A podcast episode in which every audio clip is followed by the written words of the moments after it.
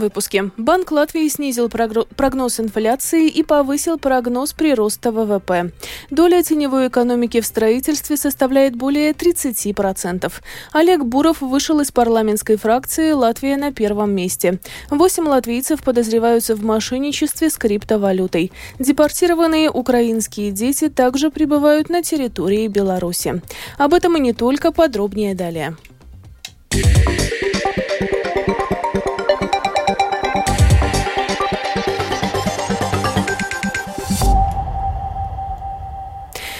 Банк Латвии снизил прогноз среднегодовой инфляции в этом году с 10% до 8,5%. Снижение инфляции обусловлено резким падением цен на энергоресурсы.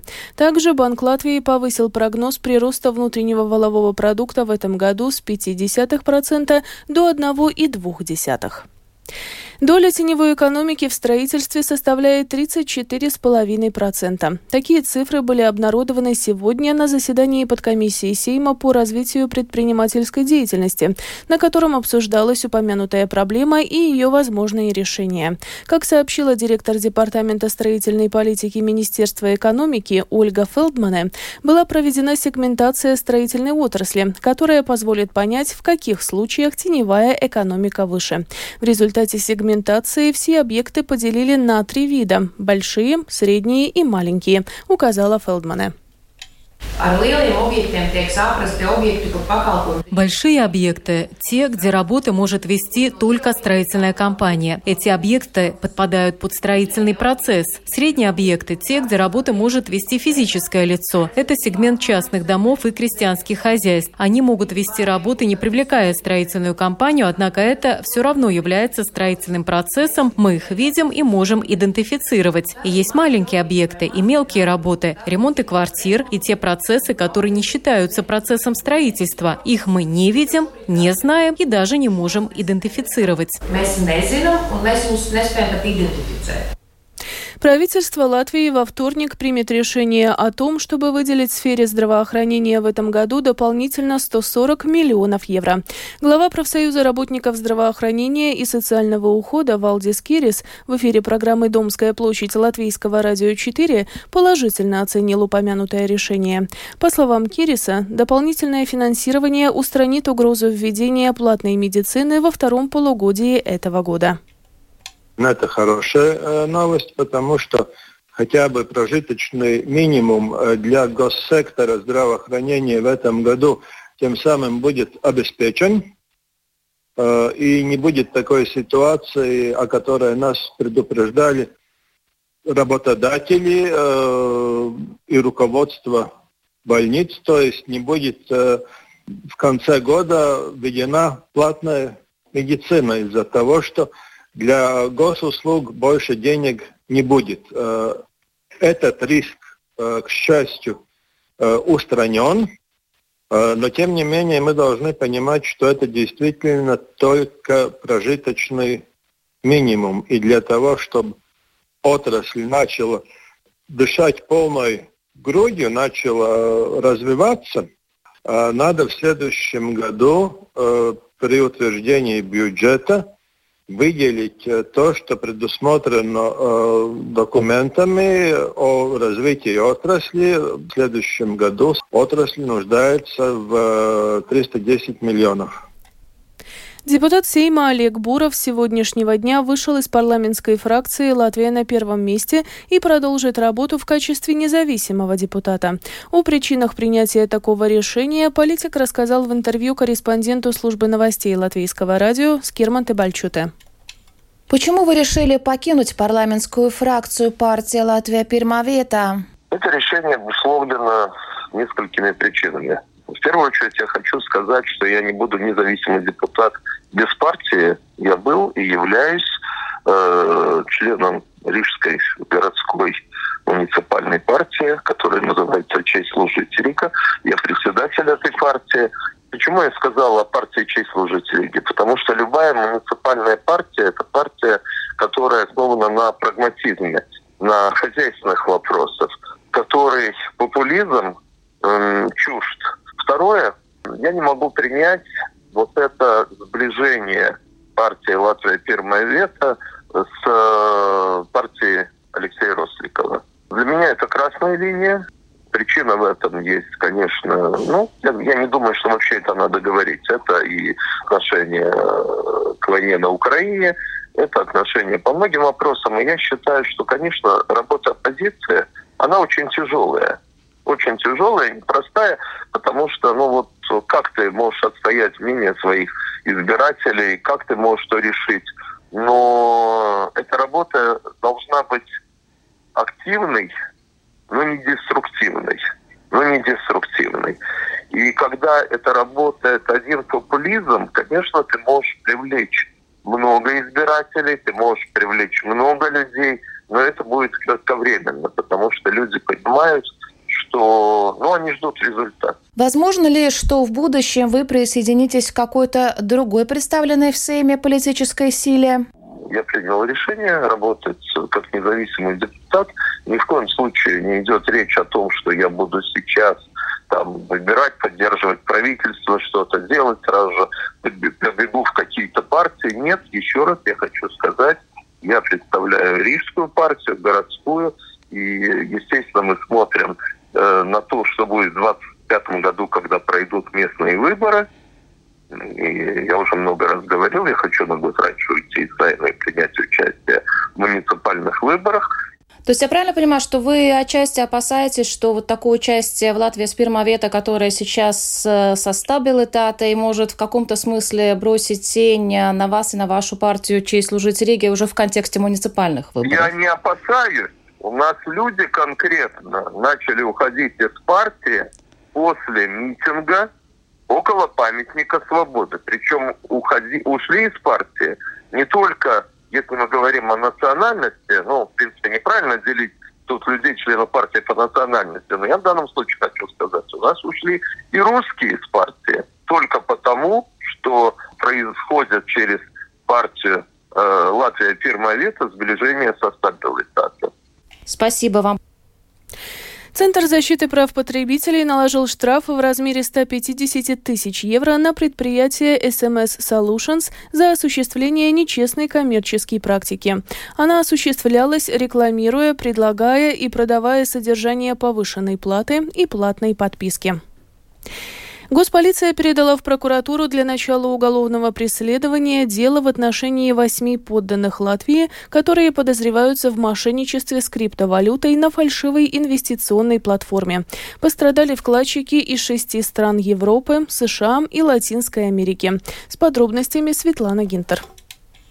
Начальник отдела госполиции по борьбе с киберпреступлениями Янис Маркунс рассказал Домской площади, по какой схеме действовали преступники.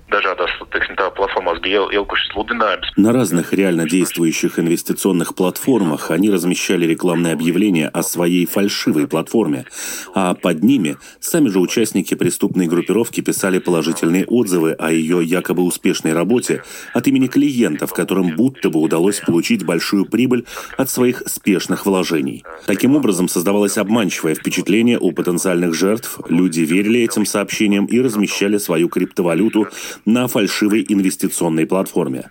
Затем, когда появились обманутые вкладчики, они уже стали размещать негативные отзывы. В итоге деятельность этой платформы прекратилась.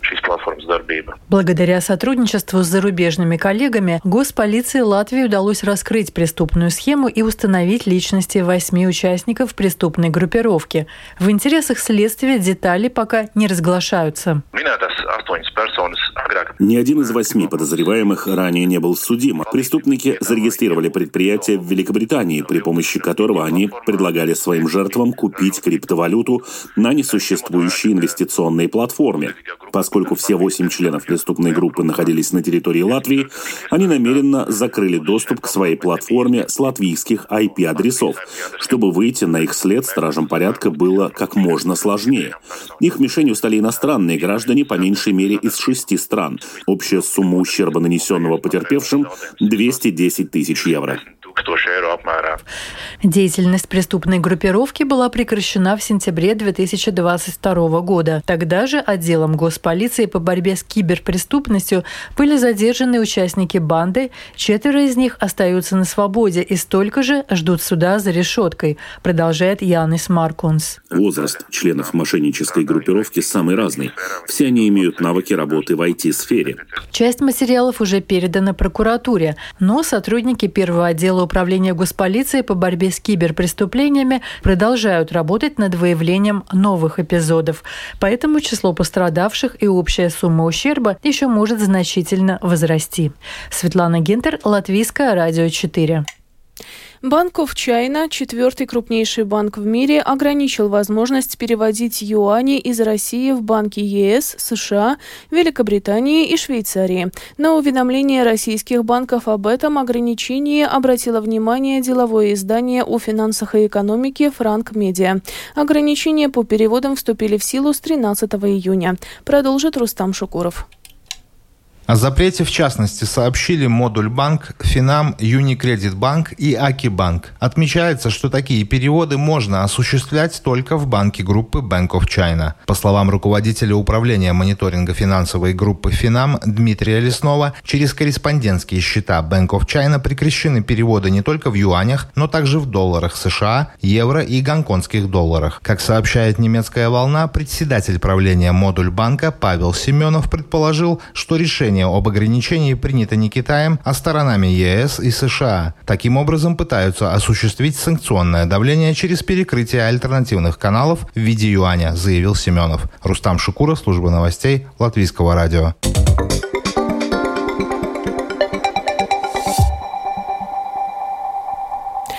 Продолжаем выпуск. На территориях Николаевской области, которые затоплены после разрушения Каховской гидроэлектростанции, обнаружили холероподобный вибрион. Об этом сообщает местный центр контроля и профилактики болезней Министерства здравоохранения Украины. Местным жителям запрещено купаться, пить воду, за исключением бутылированной, и употреблять в пищу рыч, речную рыбу. За две недели наступательных действий украинской армии на Бердянском и Мелитопольском направлениях были освобождены 8 населенных пунктов. Об этом сообщила заместитель министра обороны Украины Анна Маляр. Также, по ее словам, на Таврическом направлении в общей сложности украинские военные продвинулись в глубину до 7 километров. В свою очередь, освобожденная площадь на юге Украины составляет 113 квадратных километров. Депортированные украинские дети также пребывают на территории Беларуси. Зафиксировано более двух тысяч таких случаев. Подробнее в сюжете нашего специального украинского корреспондента Оксаны Пугачевой. С начала полномасштабного вторжения российские оккупанты уже депортировали более 20 тысяч украинских детей. 2150 из них были вывезены на территорию Беларуси. Эту цифру назвал Павел Латушко, оппозиционный белорусский политик. Сейчас известно о четырех местах пребывания депортированных детей в Беларуси, в Минской и Гомельской областях. Детей начали вывозить еще в минувшем году, уверен Павел Латушко.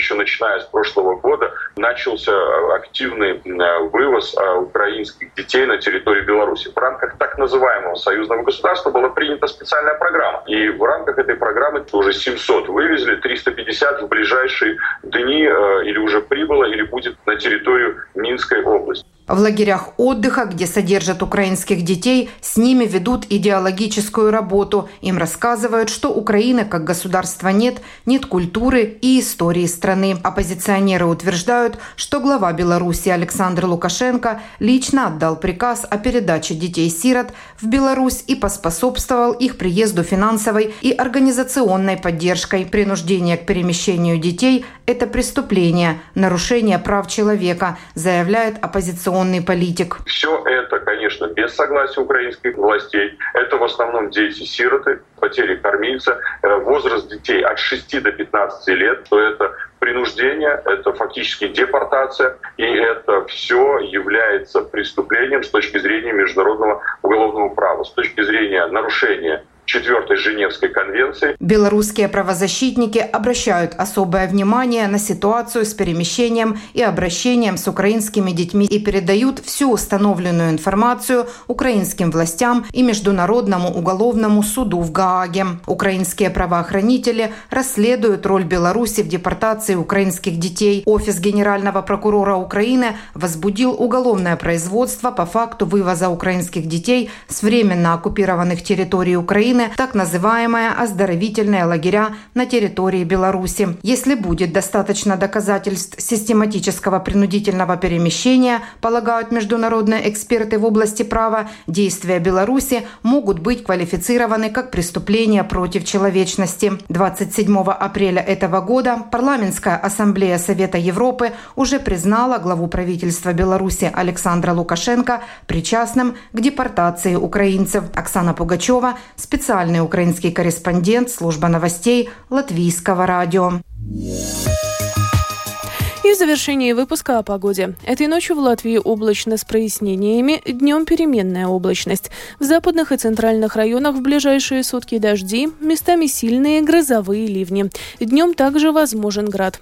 Ночью местами на западе туман с видимостью от 200 до 500 метров. Ветер слабый, во время грозы ночью порывами до 15. Температура воздуха. Ночью по стране от 13 до 18. Днем от, от 24 до 29 градусов градусов. В Риге в ближайшие сутки облачно с прояснениями. Ночью и во второй половине дня кратковременный дождь, возможно гроза. Ветер слабый, во время грозы порывами до 15 метров в секунду. Температура воздуха. Ночью в столице от 18 до 19. Днем от 27 до 28 градусов. Медицинский тип погоды третий, неблагоприятный. Это была программа «Сегодня в 13-19 июня». Продюсер выпуска Марина Ковалева провела Алиса Проухорова в Латвии 13 часов и 18 минут.